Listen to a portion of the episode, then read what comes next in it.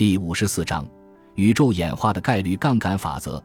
大多数微调论据都有一个缺陷，一次只能针对一个常数做出微调，也就是说，每次只改变其中一个常数的值，同时保持其他常数不变。这确实会形成与现在不同的宇宙。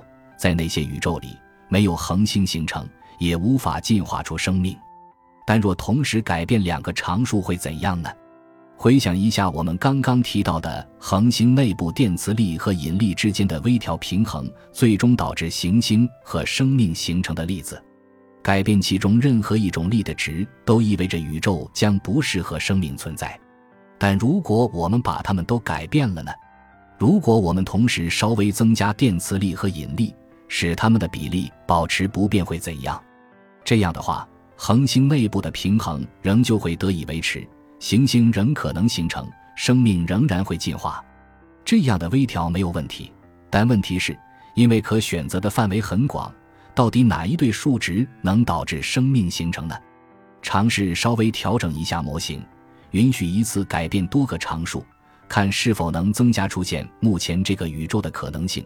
这是概率杠杆法则在发挥作用。我们继续分析，如果各个基本常数相互关联。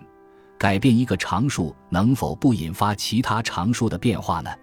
以两个假设的常数为例，若每个常数的值都在零到一之间，比如都为零点五，我们计算后获知，当其中一个常数的变化幅度小于零点零一时，恒星和行星可以形成，而且它们的寿命足以使生命完成进化。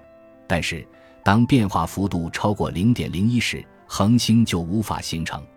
现在假设常数是相互关联的，改变一个常数值必然会导致另一个常数值发生变化。在假设宇宙形成不是因为它们的值为零点五，而是因为它们的值非常相近。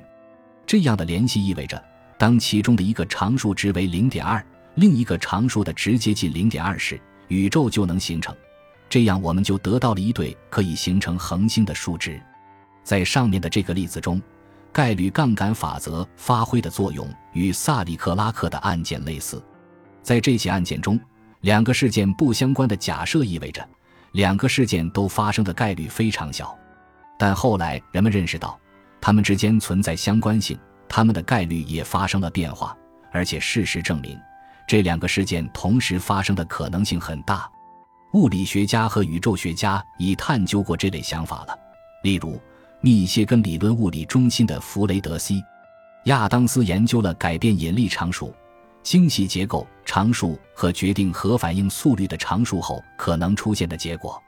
他发现，在这三个值的所有组合中，大约有十四的可能会产生维持核聚变的恒星，类似于我们宇宙中的恒星。